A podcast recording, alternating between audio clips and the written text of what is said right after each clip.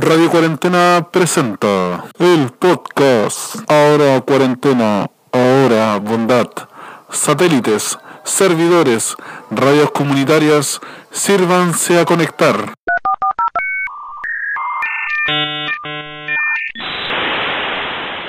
¿Para qué vivir tan separado? No. Debo admitir que nunca me aprendí la canción. Profesora Luzmila Concha, si está escuchando esto, no creo que sea así, pero si está escuchando esto y me hizo clase en el séptimo C de Chile en el año 2001, lo siento. Realmente nunca aprendí la canción de los Jaiba. Lo siento, siento decepcionarla. Pero usted tampoco nunca puso de su parte, siempre nos tiraba a los leones nomás y, y chupa entro nomás. Sí, ahora que me acuerdo, mmm, solamente me aprendí las manitos y la segunda voz en flauta. Mm. Bueno, no vamos a recordar más traumas eh, escolares, sino que vamos a entrar de lleno en este nuevo capítulo de Ahora Cuarentena, Ahora Bondad. Tu programa de filosofía de cualquier hora, porque le puedes dar play cuando tú quieras tu programa de filosofía en un streaming de audio que es Spotify, Anchor, Google Podcast, Radio Public y prontamente Apple Podcast. Em, bueno, el, programa del día de hoy es eh, un poco nostálgico, es muy eh, valioso para mí porque es el último podcast que le voy a hacer al cuarto medio. En realidad, no al cuarto medio, a los cuartos medios, que les hago clases siempre es en plurales. ¿Por qué digo esto? Porque, eh, bueno, nos conocemos del año pasado, tuvimos una relación en general bastante sana y amena, y jamás pensé que íbamos a tener este punto de, de no vernos, o más bien presencialmente, pero a veces en los correos, a veces en los mensajes de webclass, o incluso las personas que se han conseguido en Instagram y me escriben, eh, les agradezco mucho. De haber intentado conservar un poco más esta relación estudiante-profesor eh, en estos tiempos tan oscuros para la humanidad y tan interesantes también para la, chilenidad. Eh, este capítulo es dedicado a ustedes, que son una generación que va a tener una graduación, un proceso de cuarto medio bastante extraño, como este podcast. Em, para ustedes va dedicado eh, y sepan ustedes que acá hay un profesor que cuando tengan dudas intentará responder de la mejor manera posible. A veces no siempre está bien, pero al menos eh, acá estamos.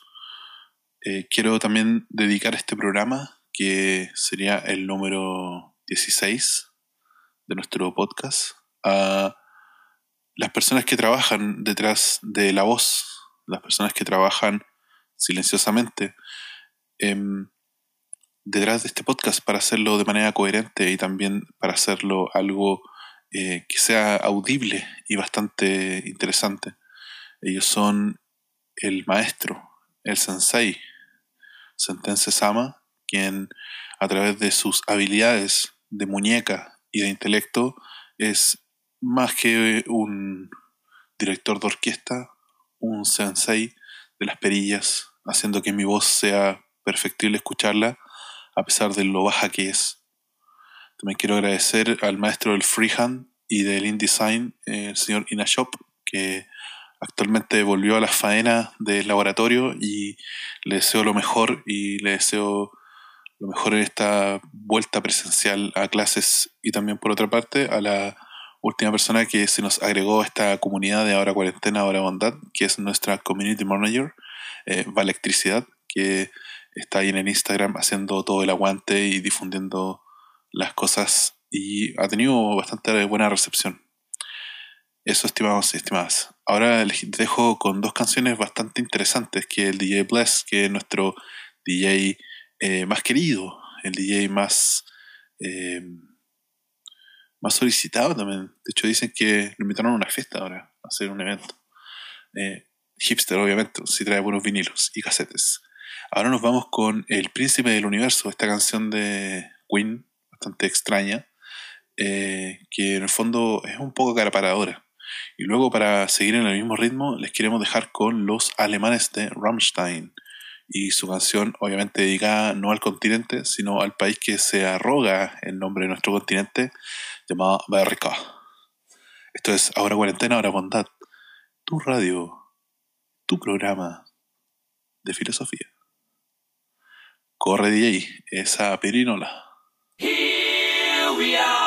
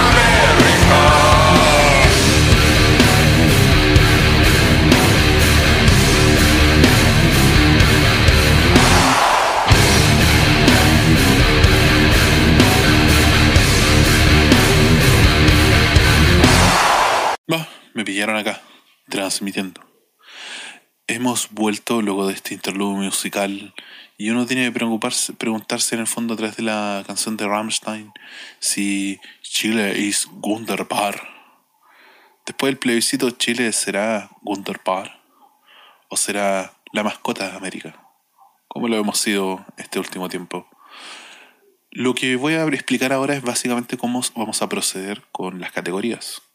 En el fondo voy a tratar dos, ya deberías haberlo visto en el título, que es la categoría de poder, desde un punto de vista filosófico, sobre todo alimentándome con las teorías de Gramsci, pero también dando una definición propia que no sea enredada, que sea bastante eh, breve, pero explicada, ya detallada. Y después vamos a ver la idea bien común, ya vamos a confrontar a tres autores, ¿ya? Entonces ahí es bien interesante en ese sentido. Bueno, habiendo dicho la estructura, procedamos. Ya. Esta, la idea de poder, en el fondo, eh, eh, atraviesa toda la historia de la filosofía. Ya es decir, desde el punto de vista cuando se reflexiona sobre la política, hay una reflexión sobre el poder. Ahora, el poder no es como yo puedo, ¿ya? No es como yes we can. No. El poder se trata de algo más complejo, ya por eso es tan difícil muchas veces definirlo, por eso hay tanto ensayo dando vueltas sobre el poder, eh, y por eso muchas veces también se le asocia a cosas, ¿ya? un báculo, un anillo, un martillo, un escudo, una vacuna, o peor aún, un billete, o en plural, billetes. Eh, contrario a esa concepción, supuestamente donde emanarían los poderes, o el poder, como en cosas, puede ser también una araña radioactiva, puede ser también cierto, eh, eh, no sé, una, un talismán, por ejemplo, si nos ponemos más orientales, en definitiva. Eh, el poder no residiría en las cosas, no es un poder como objeto, ¿ya? El poder como tal es siempre ah, dos cosas, un proceso y una relación social. De hecho, la primera definición que podemos decir que el poder es una relación social. Esto igual es complejo, porque el poder es humano, es humano, es una relación humana. No es eh, como uno de repente podría ponerse como medio, eh, eh, no sé, cuantitativo, como en Dragon Ball, por ejemplo, o cualquier otro tipo de mediciones matemáticas con respecto al poder. Es como decir, se tiene más fuerza, se levanta más peso, golpea más fuerte, tiene más poder. Y sabemos, hay un dicho chileno que dice, y es muy ilustrativo de hartas cosas, pero no de esta definición, el que pega primero, pega dos veces. O sea, pega más fuerte en el fondo.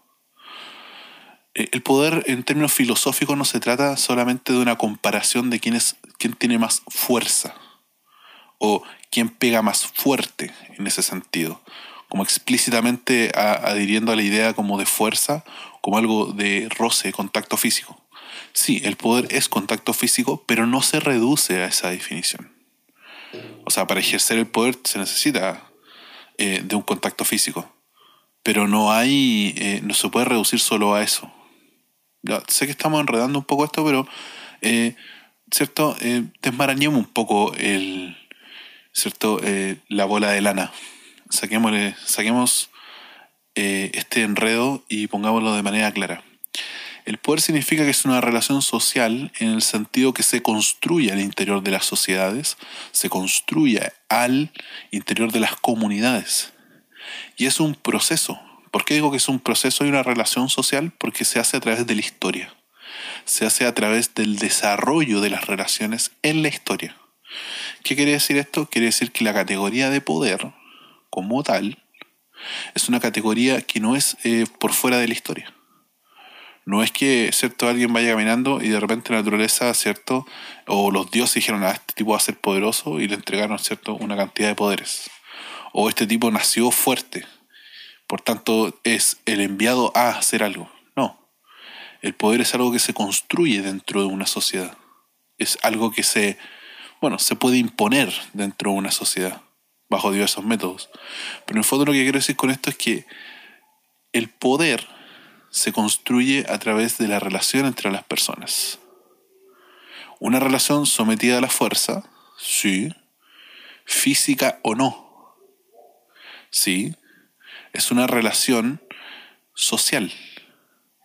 Pero usted dirá, oiga, y el oso, ¿cierto? Que se comió a Leonardo DiCaprio en la película de Renacido, tenía más poder que DiCaprio. Ya, es que con ese ejemplo usted lo que está haciendo en el fondo es como reducir nuevamente, reducir nuevamente la idea de poder a solo fuerza. Y fuerza en sentido contingente, en el sentido de aplicar, ¿cierto? Eh, agresividad, por ejemplo, sobre una persona. El poder no es solo eso. Por ejemplo, por ejemplo, se dice habitualmente que existiría, residiría un poder en el Estado, ¿cierto? Se divide en tres, etcétera, etcétera. Ya, pero eso no es el resultado de algo natural, sino que es el resultado de reglas del juego que se dictaron bajo cierto contexto, obviamente autoritario, obviamente bajo arbitrariedades e ilegalidades.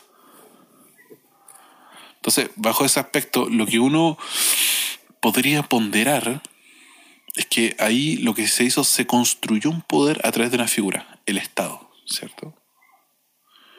Por ejemplo, dentro de un hogar, los adultos en esta sociedad de esta forma es, habitualmente, dentro de una familia son los adultos las personas que tienen poder en el sentido de un poder de decisión dentro de un hogar. Además, de algunos le han dicho, quédate callado, soy tu mamá o tu papá se ejerce un poder o una fuerza, quizás no física, y ahí está como lo interesante, sino que se ejerce una autoridad en ese sentido solamente por ser. Pero es porque se ha construido esa relación entre padre hijo, madre hija, o padres, madres e hijos e hijas. Se ha consolidado esa relación. Algunas personas como Abdullah Calán dicen que muchas veces la familia es el reflejo en mini del Estado y la sociedad. Ahí se construyó una relación de poder entre padres, madres y sus, y sus descendientes, en el fondo. Hay una relación social ahí. ¿ya? El poder se construye en tanto relación social. Claro, si desobedezco a mi padre, desafío su poder en función de castigarme.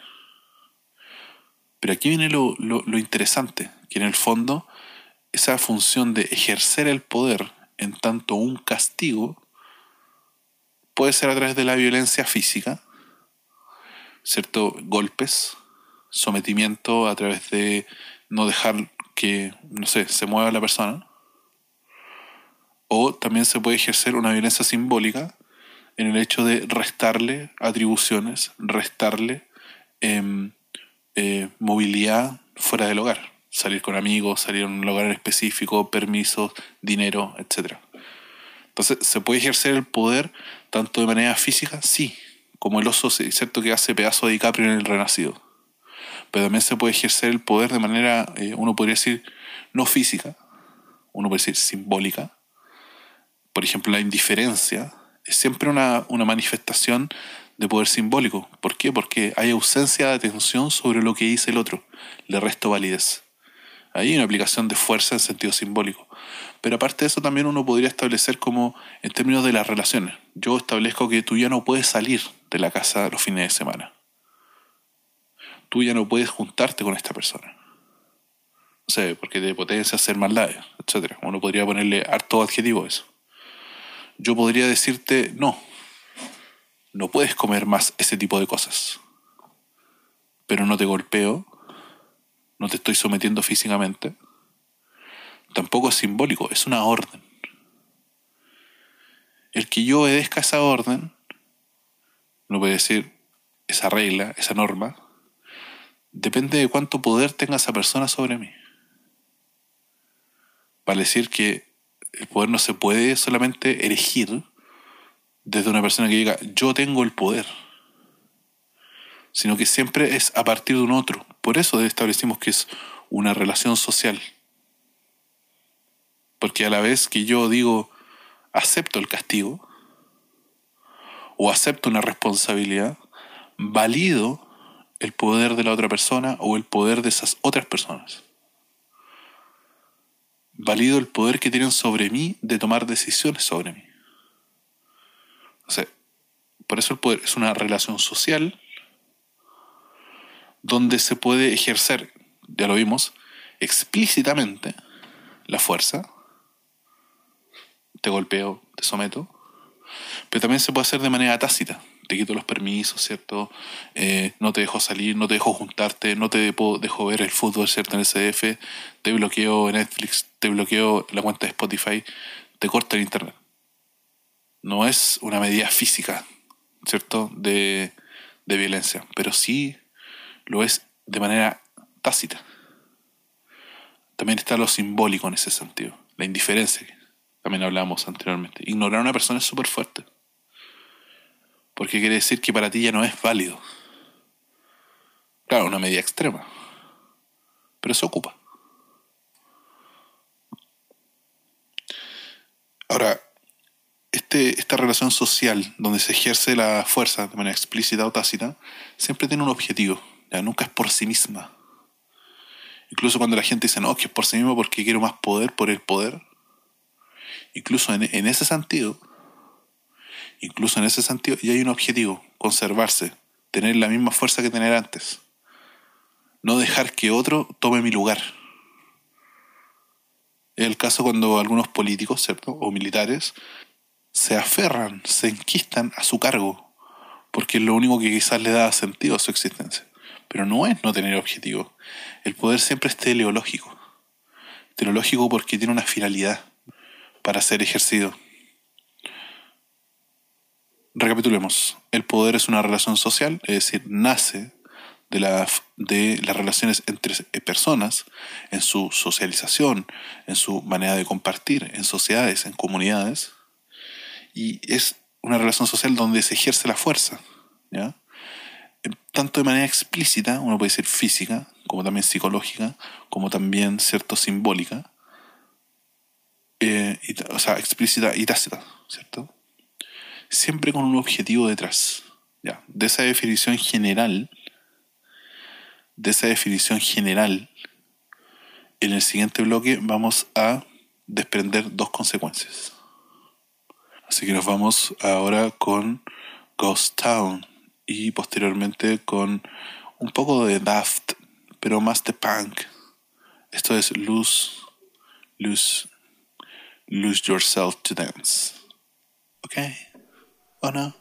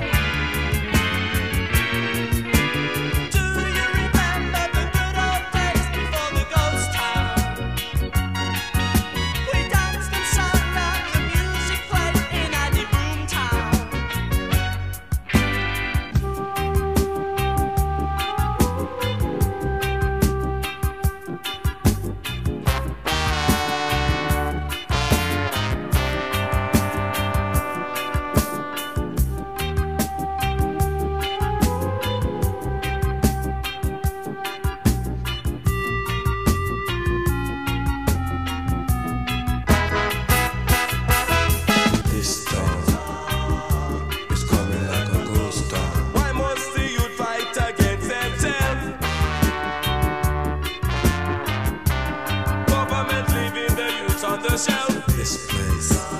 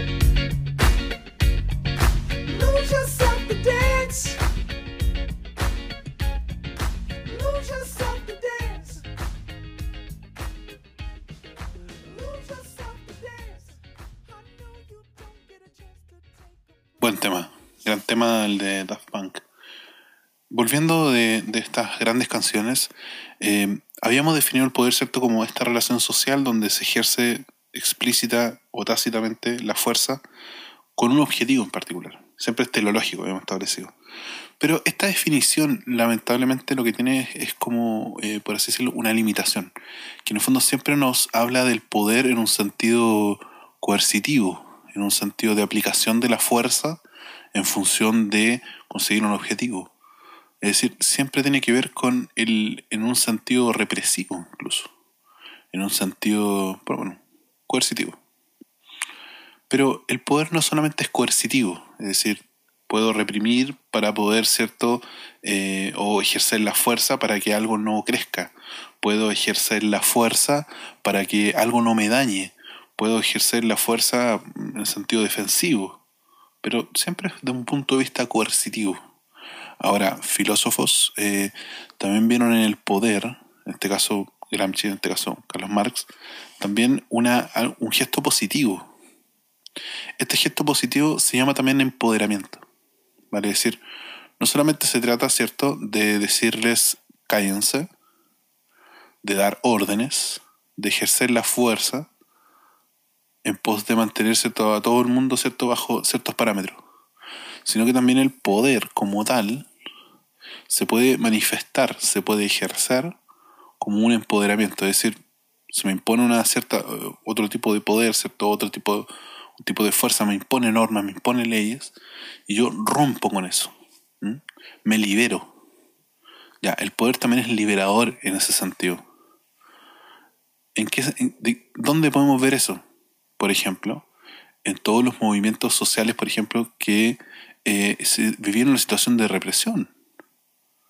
O sea, por ejemplo, los movimientos de mujeres vivieron una situación de marginación política en Chile. La incapacidad de poder votar solo por el hecho de ser mujeres era una de las tantas reivindicaciones. En el sentido de que no era la única, sino que también habían otras. Eh, en los años 80, si uno revisa, por ejemplo, las fotos, eh, piden democracia en la casa también. En la calle, en la casa. Entonces, lo que hay ahí es decir, nosotros como mujeres somos seres humanos, necesitamos nuestra libertad y para eso ejercemos poder. Pero también construimos poder. Y ahí viene la idea. Es decir, no solamente por decir yo tengo el poder, se tiene, sino que también hay que construirlo. También es necesario, muy necesario, hacerlo de manera colectiva. Vale decir, todos los grandes personajes de la historia que han llevado a cabo procesos donde ellos se les ve como directores o se les ve como grandes dirigentes, han tenido una masa detrás o un movimiento social detrás que les permite llegar a donde están. Vale decir, por ejemplo, cuando se hace el golpe de Estado en Chile, no es que solamente Pinochet se levantó un día en la mañana y, ¿cierto?, dio el golpe de Estado. O un día se levantó y dijo, ya mañana lo damos. De hecho, al contrario, el golpe de Estado se fragua en oficiales de la Armada un año, dos años antes del golpe de Estado del 73. Por ejemplo. Y obviamente no lo hicieron por sí mismos. No es que hayan llamado un golpe y se hizo, sino que eh, fue un golpe planificado sobre la base y la logística militar de las cuatro ramas de las Fuerzas Armadas. Armada, Fuerza Aérea, Ejército, Carabineros.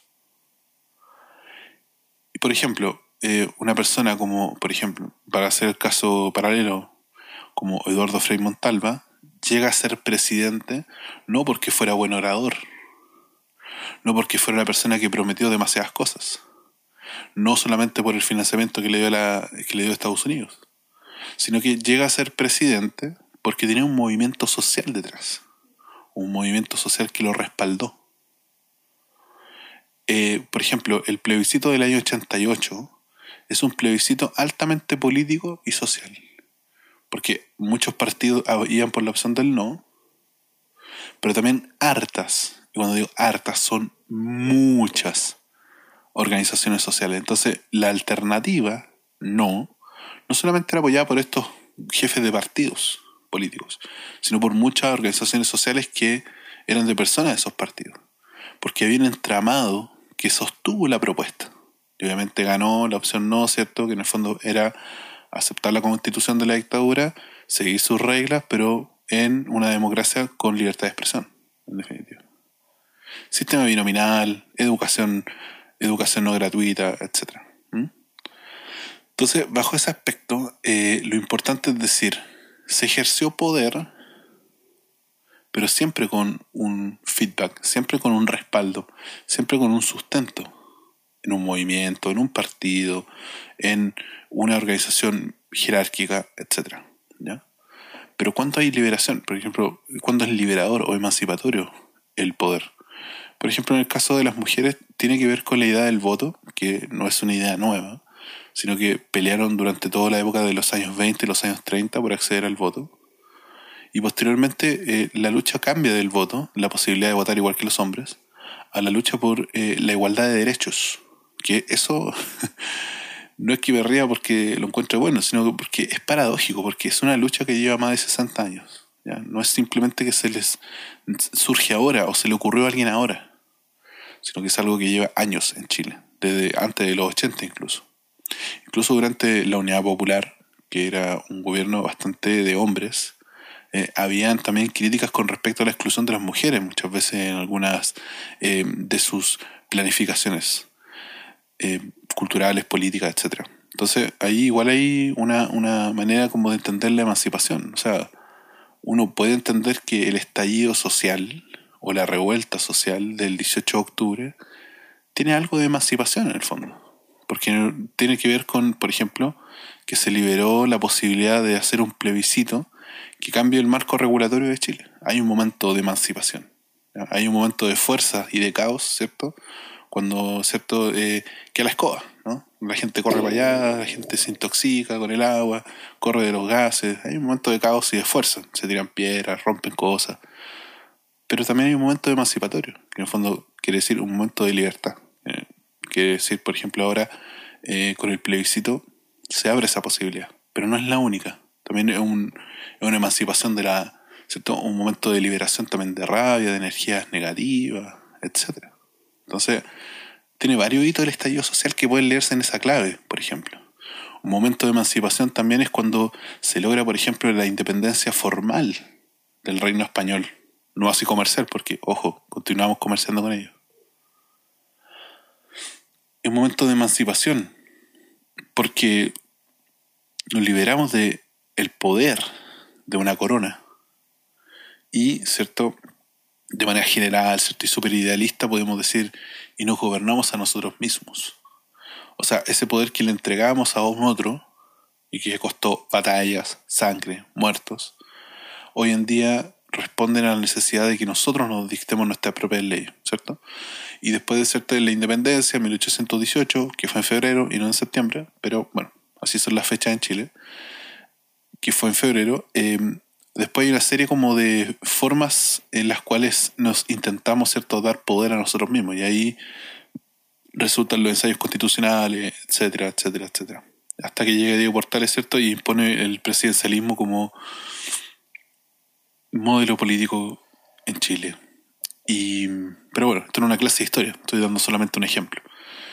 Pero en el fondo siempre hay un momento de liberación en el poder. Me libero de algunas reglas, me libero de normas que me estén oprimiendo o que me resulten poco ventajosas. Y después siempre hay un momento como represivo o un momento coercitivo en el cual, ¿cierto?, me enquisto, en el cual tengo el poder y quiero conservarlo también. Y ahí viene, puede venir un ciclo o puede tener otras derivadas.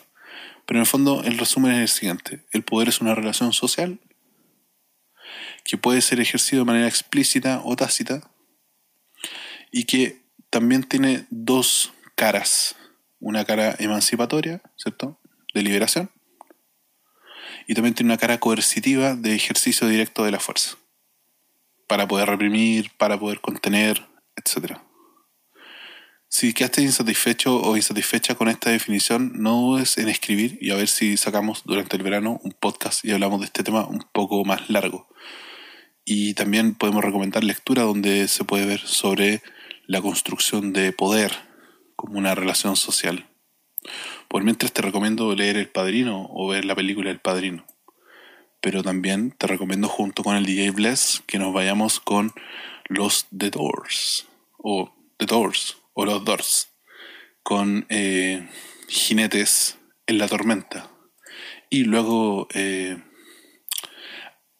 nos vamos con The Last, con Ella se fue. Esto es Radio Cuarentena. Llegando hasta tus oídos mediante una frecuencia. La filosofía.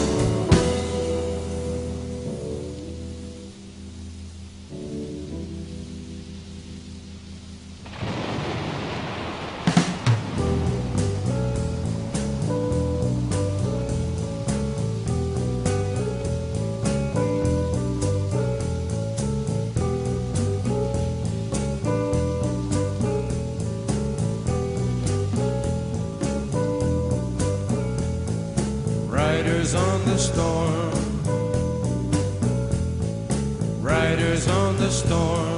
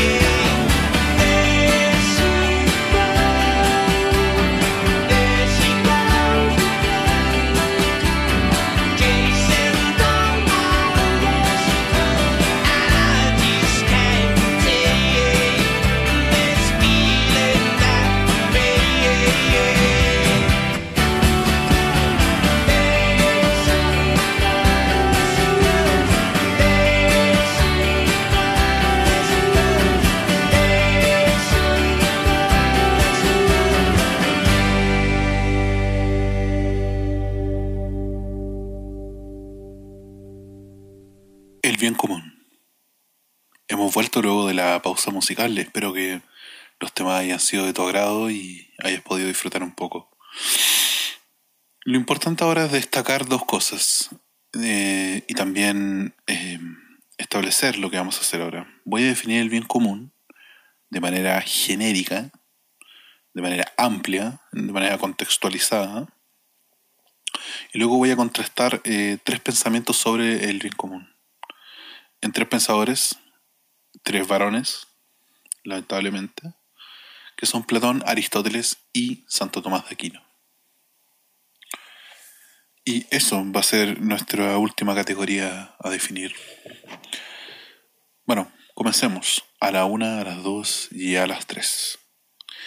El bien común puede ser definido, o más bien, es un concepto que hace referencia a aquellos bienes materiales e inmateriales, es decir, tanto uno podría decir tanto los eh, no sé del cobre el litio cierto Eh, el agua dulce hasta cosas inmateriales como tradiciones cultura etcétera. Eh, se diferencia en este sentido de bienes materiales e inmateriales los que son tanto de consumo inmediato agua cierto Eh, luz eh, o sea, perdón, el- agua electricidad cierto madera etcétera de otros bienes o también denominados de otros eh, elementos como son los culturales, por ejemplo, los simbólicos también. Bueno, continuemos. Retomemos. Es un concepto que hace referencia a aquellos bienes materiales e inmateriales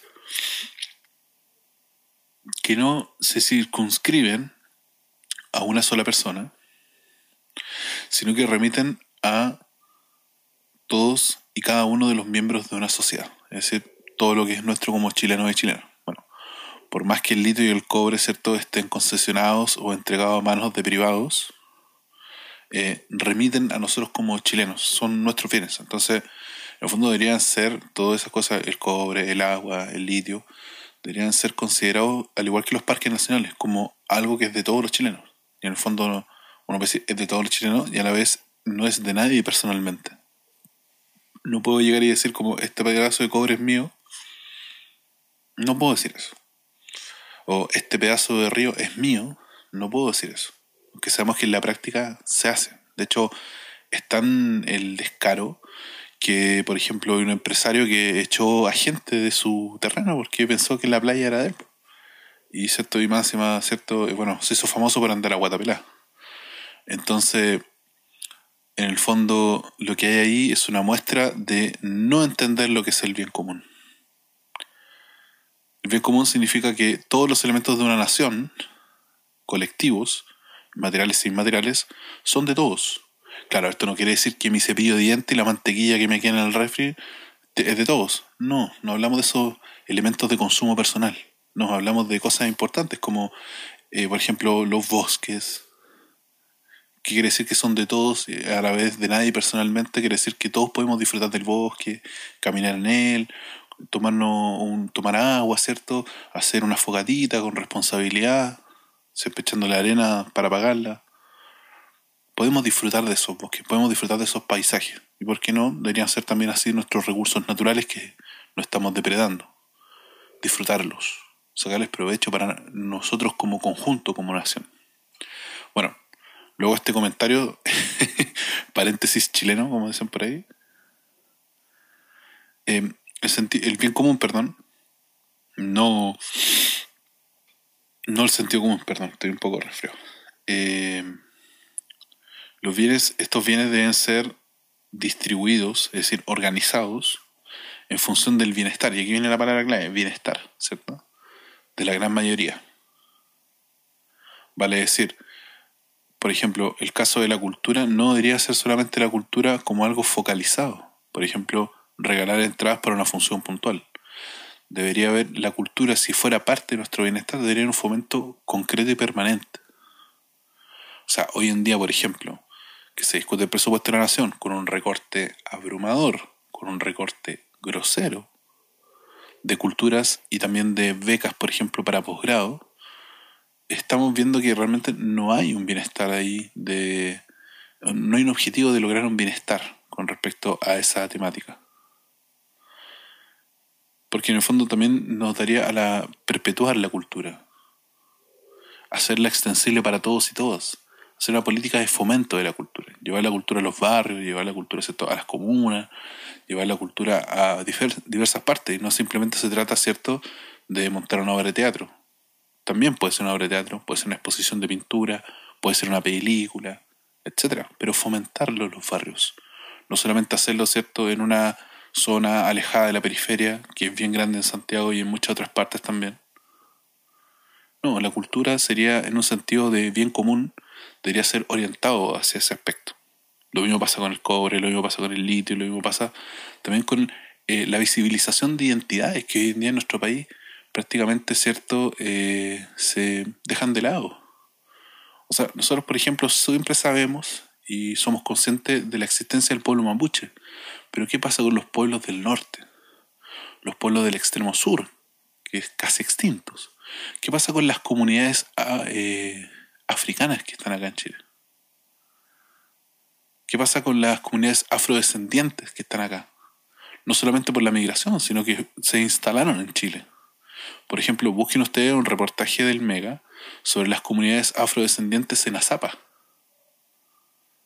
Y ahí van a dar cuenta que la chilenidad como tal no es simplemente lo chileno, que más encima se creen blanquito, y lo mapuche, como una dualidad entre lo moderno y lo tradicional. No, la identidad chilena como tal es una identidad múltiple, de diversos pueblos en el sentido cultural, en el sentido identitario. Pero la identidad chilena también, hoy en día, por ejemplo, también responde a diversos patrones. Y es una identidad tan rica, variada y muy copiana. o sea, hoy en día, por ejemplo, uno podría ver que en el estallido social, eh, no solamente, o sea, una de las cosas más importantes es que la bandera que más se utilizaba era la bandera mapuche, porque hay un reco- reconocimiento de nuestros pueblos originarios. Otro símbolo del estallido social, por ejemplo, es un perro negro, el perro quiltro, el perro que no es de raza, que la gente, ¿cierto?, no se lo compre para andar reproduciéndolo como negocio. El perro de la calle, el perro fiel, ¿cierto?, que eh, está contigo las buenas y las malas, como nuestro Colo Colo querido. Pero bueno, eso es un comentario aparte. Otro símbolo del estallido social, la tía Pikachu. O sea, un elemento de la cultura nipona, de la animación japonesa, mercantilizado, comercializado, lo que ustedes quieran, es un símbolo, un- una, una faceta de identidad de un estallido social muy importante en nuestro país. Entonces, la identidad no simplemente es los chilenos versus el resto, que está ahí conviviendo en alguna parte.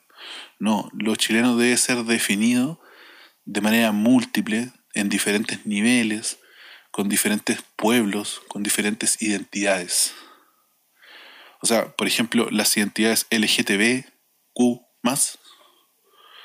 también deberían ser integradas como parte de la chilenidad y no solamente entender por default la heterosexualidad. No sé, ¿cuántas cosas más nos faltan como pueblo para poder identificarnos como identidad? ¿Ah? Y ser parte del bien común, de un verdadero bien común. ¿Por qué estoy integrando todo esto? Los otaku, los mapuches, ¿cierto? Los perros, ¿cierto? Las eh, disidencias sexuales. ¿Por qué lo integro? Porque es la, varia es la idea de heterogeneidad. Es decir, si queremos definir la chilenidad como tal, tenemos que definirlo como algo variado, como algo heterogéneo. Sobre todo si es para el bien común y no para el bien de ciertos grupos solamente. Entonces, ahí nos cae, ¿cierto?, la profundidad de esta idea del bien común. No solamente es como decir, ya no, si asegurémonos que la gente tenga luz, agua y gas. No, se trata de cosas mucho más profundas también. Bueno, eh, esto fue una reflexión a partir de lo que estamos viviendo ahora como sociedad, para hacer un poco más de sentido con la categoría. Y a la vuelta, continuamos con bien común y pensadores filosóficos. Nuestro querido DJ Bless nos ha preparado dos piezas muy exquisitas. Primero, ¿cierto? Nos iremos con el dueto entre Buddy Richards y Guaripolo con la canción Malacielo. Y luego nos iremos con un poquito de escalentito de Anthony Ellis con su gran canción I Am the Ruler. Estás acá en Ahora Cuarentena, Ahora Bondad, tu programa de filosofía en streaming. Hoy es una noche especial. Hay churros, papas fritas y algo de bebida. un amigo nos acompaña. Buddy, Buddy, despierta, despierta. Mala, esta canción es mala. Vuelo por mi ventana, trabajo con mi pala. Mala, como las alcayotas, como el gato con botas. Esta canción es mala, mala, como la pizza helada, como la guerra en Bosnia, como el jugo en polvo. Mala,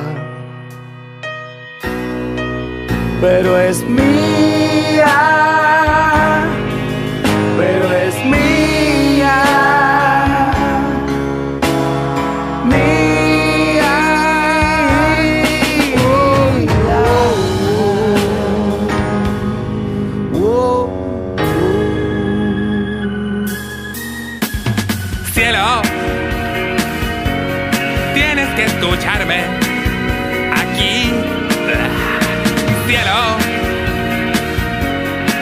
Puedes marcharte así. Yo sin ti no viviré,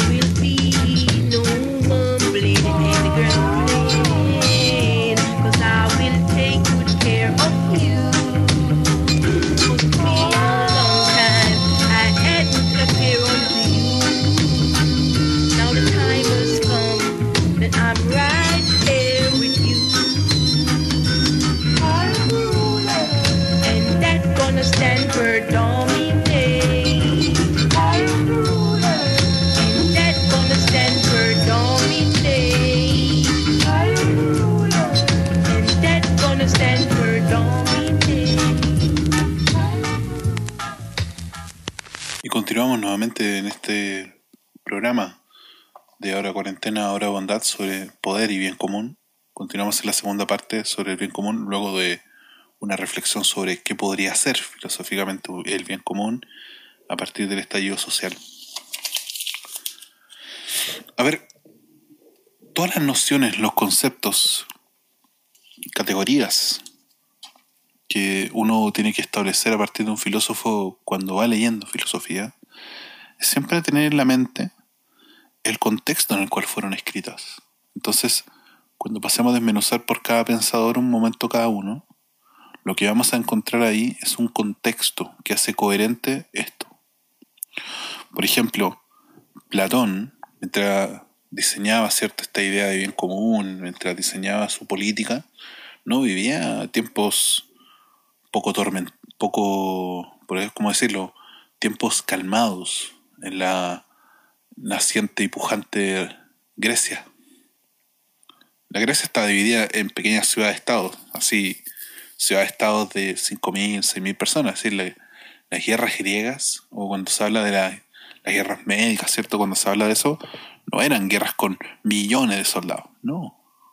Eran guerras de cientos y algunas veces miles de soldados, pero rara vez miles de soldados. Porque eran ciudades-estado pequeñas, no, no eran, o sea, las comunas de nosotros pueden ser consideradas más grandes algunas veces que esas ciudades-estados. Bueno, en eso estábamos, ¿cierto? Ahí en plena guerra del Peloponeso, que implicaba, ¿cierto? Eh, bueno, las guerras griegas tienen hartos orígenes, de hecho eran constantes, porque entre ciudades-estado se peleaban con el comercio. Entonces, pensemos que, eh, no sé, existía Atenas, ¿cierto? Esparta, ¿cierto? Eh, Corintio. Entonces, una de esas ciudades se aliaba con los persas y invadía las demás. Entonces, en esa situación como de disgregación, ¿ya? Como, ¿cierto? Cuando uno raspa el queque, ¿cierto? Y aparecen puras migas sueltas, así estaba Grecia, en el fondo digregada, separada, peleada entre sí, odiada entre sí, con una herida bien profunda, en el fondo. Entonces hay una crisis de la ciudad de Estado siempre. O sea, la guerra nunca es como. La guerra es a veces una válvula de escape. Pero siempre la guerra se hace sobre la marcha de una crisis. Y a Platón le tocó una crisis. Entonces, en esa crisis política, en esa crisis social, en esa crisis económica, porque las guerras no son baratas, Platón estableció que el bien del individuo y el de la sociedad deben coincidir, pero ojo, deben coincidir en el sentido de que el bien individual debe ser ¿cierto? subordinado a un bien social. Ahora, este bien común, armónico, entre comillas, entre el individuo y la sociedad, este, esta unidad entre lo individual y lo social, o este bien común en verdad, debe, eh, ojo, y aquí viene el, el sesgo de Platón, o más bien la carta oculta, debe ser administrado por los buenos ciudadanos y gobernantes. ¿Se acuerdan que en Platón lo que hay es una noción elitista y restrictiva de la participación en la polis? Entonces, para Platón los buenos ciudadanos no son los zapateros, ¿cierto? Las personas que son comerciantes, no. Son terratenientes, eh, personas en puestos militares importantes, etcétera, Figuras de poder, por así decirlo. Y bajo esta idea de bien común, donde lo individual se subordina a lo colectivo de manera autoritaria, no existiría propiedad privada, sino que existiría, sino que el bien común garantizaría, ¿cierto? No sé, que usted conserve su mantequilla, su cepillo de dientes, sus calcetines. Todo sería propiedad pública en el sentido de las fantasías de Platón. De esa forma evitaría cualquier tipo de corrupción, por ejemplo. Entonces lo que hay en Platón en el fondo es como uno dirá, oiga, entonces de bien común no tiene nada mucho, porque en el fondo quiere decir que usted plantea una idea de bien común gobernada por unos pocos. Bueno, Platón no se arrugaría, a lo más se tomaría un poco la barba, ¿cierto? Y el mentón y diría, sí, bueno, de eso se tratan los dos, ¿no? Porque es mejor tenerlo en buenas manos que en muchas y pésimas. Entonces, uno puede entender esta idea de Platón a partir de la idea principalmente de lo que puede uno entender como la guerra, como una crisis. En el fondo es quién tiene que tomar el mando del país, en definitiva. ¿Quién tiene que tomar las riendas del país? De la, de la ciudad-estado, en el fondo. Atenas, en este caso. Bueno, tienen que ser las personas mejor escogidas y mejor formadas. Las que tengan algo de idea de filosofía. Y obviamente eso no eran los hijos de los zapateros, no eran los hijos, ¿cierto?, de los herreros, sino que eran personas de buena posición social, en el fondo. Ese es Platón y su bien común. Bien autoritario, por así decirlo. Y bien elitista, por otro lado también. Por otro lado, tenemos a un Aristóteles, un poco más optimista. Un Aristóteles, que era una persona que eh, vivió un contexto diferente, vivió mientras reflexionaba sobre esto eh, la época de, una, de la reunificación de eh, Grecia, bajo la espada, ¿cierto? Y el proyecto cosmopolita de Alejandro Magno, en el fondo. Así como para hacer una síntesis, Alejandro Magno, al igual que los Inca, no digo que sea lo mismo, pero para que se hagan una idea, permitía los cultos propios de los pueblos, pero siempre teniendo como principal, ¿cierto?, acreedor de impuestos y también como principal referente cultural lo helénico, lo griego. Y ahí se inventa esta idea como de una Grecia unificada. Pero si uno retrocede en el tiempo, la, la Grecia unificada jamás existió. Siempre eran peleas comerciales entre pueblos, pero Alejandro Magno logró crear un relato, crear un proyecto sobre el cual construir una idea de nación. Entonces Aristóteles vivió el periodo más esplendoroso de esto, antes que Alejandro Magno, ¿cierto?, se lanzara a la guerra y perdiera la vida en una campaña eterna.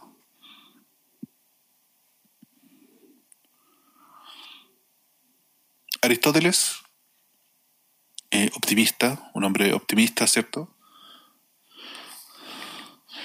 Planteaba que la idea de- bien común es teleológica. Vale decir, las personas, las cosas, la naturaleza tiende al bien común. Tiende a la perfección, que es como lo que vimos en la categoría felicidad. Para Aristóteles, el bien común de una sociedad es ser felices. Entonces, si ustedes escuchan el capítulo anterior, podrán entender en el fondo que lo que plantea hacer todo este buen chato es que debería, a través de la virtud, conquistarse el bien común social. La, sumatoria de, de virtudes individuales crearían una virtud social y por ende un camino hacia la felicidad en términos sociales, un proceso a la felicidad en términos sociales. Para Aristóteles no sería restrictivo como en el caso de Platón, sino que serían los ciudadanos libres que se encuentran dentro de una determinada polis los que deberían tomar las riendas y definir cada aspecto del bienestar. Respetando tanto la, y esto es bien explícito Aristóteles, respetando tanto la propiedad privada, ¿cierto? El cepillo de dientes, los calcetines, la mantequilla, mi polera de, mi polera, ¿cierto? De, eh, de clutch.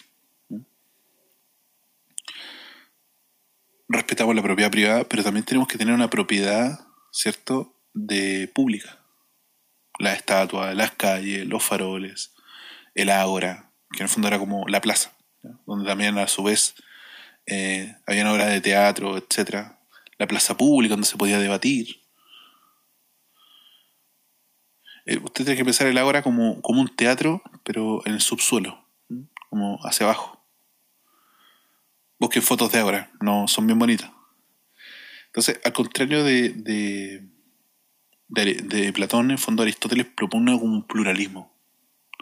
Porque en fondo no se trata de omnibular, no se trata de omnibular, es decir, hacer pasar una por otra, sino de aceptar la complejidad de lo plural, pero siempre bajo una idea común. ¿Mm? Y esa idea común era el espíritu griego, ¿cierto? De la unificación, de la encarnación de la cultura occidental, etcétera, etcétera, etcétera. Igual es, sumamente curioso porque eh, en el fondo son dos versiones contrapuestas. Claro, ambas son autoritarias, tanto la de Platón como la de Aristóteles, porque Aristóteles habla de los hombres libres, o sea, un quinto de la población, solamente que la de Platón es aún más autoritaria, en definitiva. No es que uno sea mejor que la otra, o sí. ¿Qué opinas tú?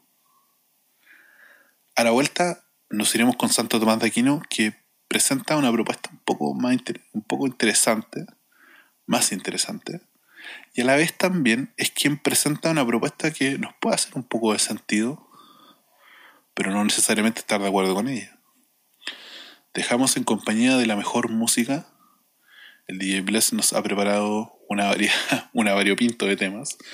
Te dejamos con Los Miserables y su profundo tema Carta Marina. Y a continuación, Chris Cornell y Slash nos hacen una promesa. Esto es Radio Cuarentena, al lado filosófico del dial.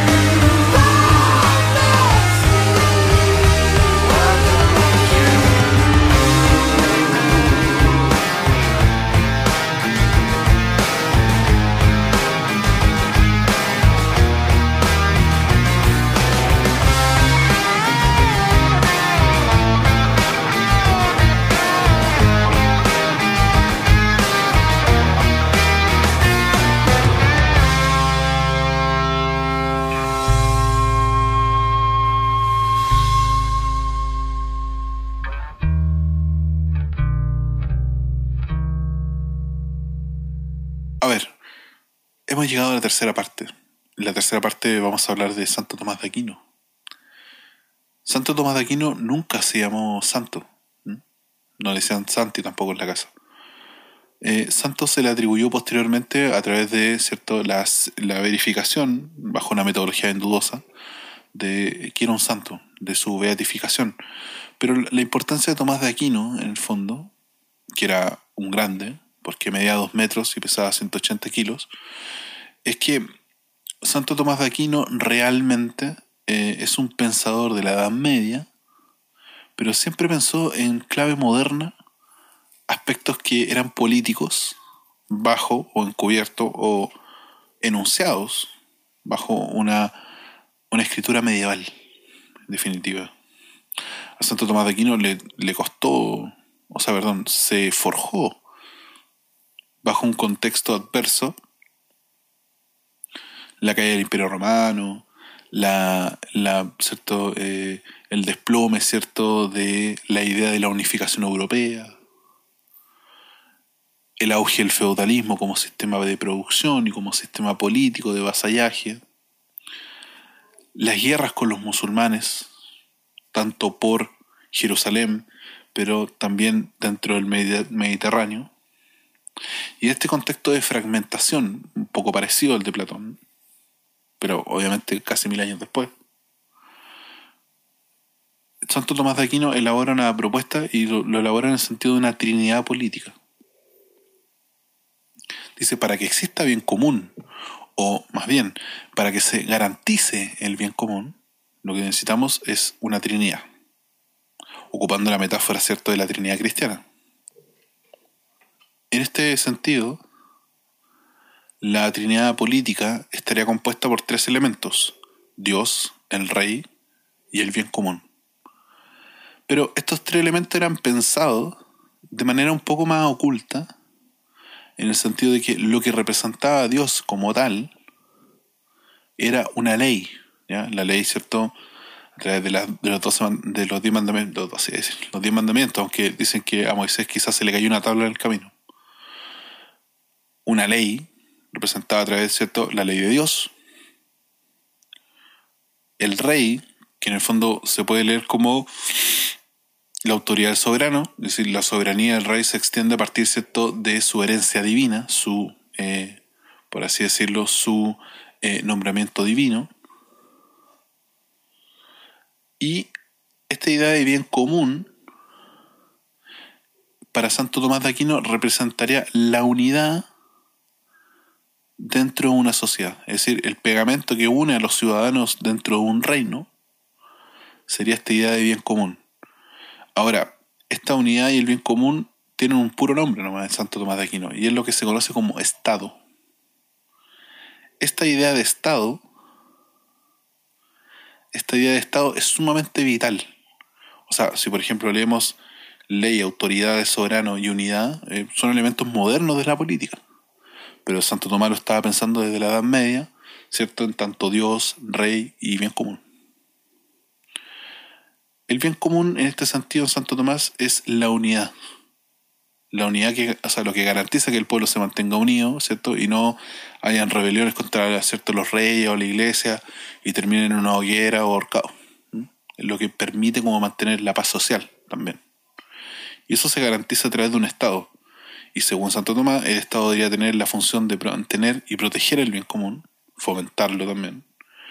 Es también quien considera las, eh, perdón, quien genera las condiciones del bien común.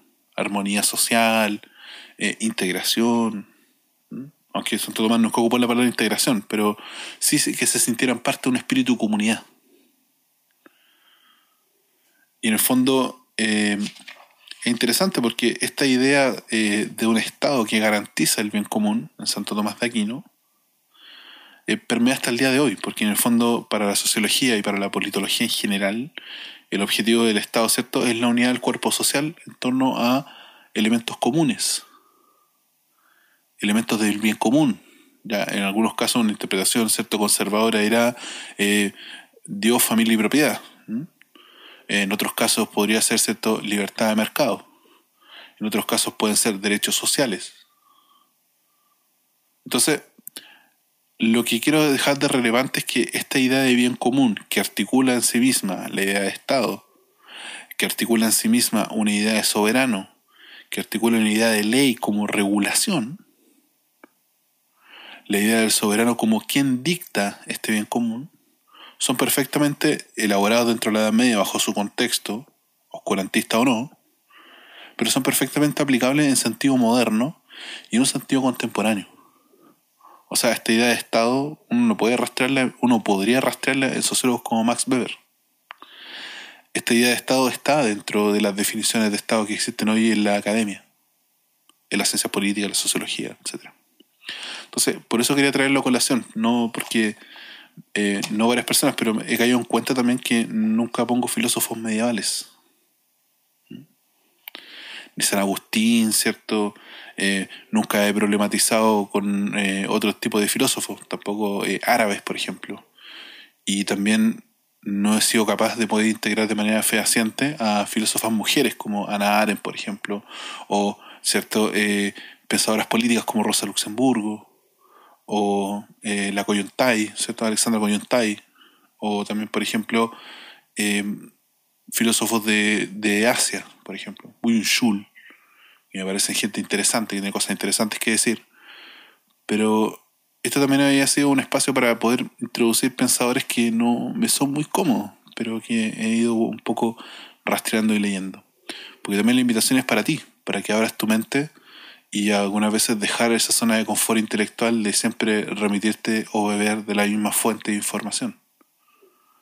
Yo intentaré hacer un esfuerzo el próximo año o en los podcasts que haremos durante el verano, en esta la tercera temporada, si es que cierto Sentencia Sama eh, aguanta eso y las demás personas quisieran seguir colaborando.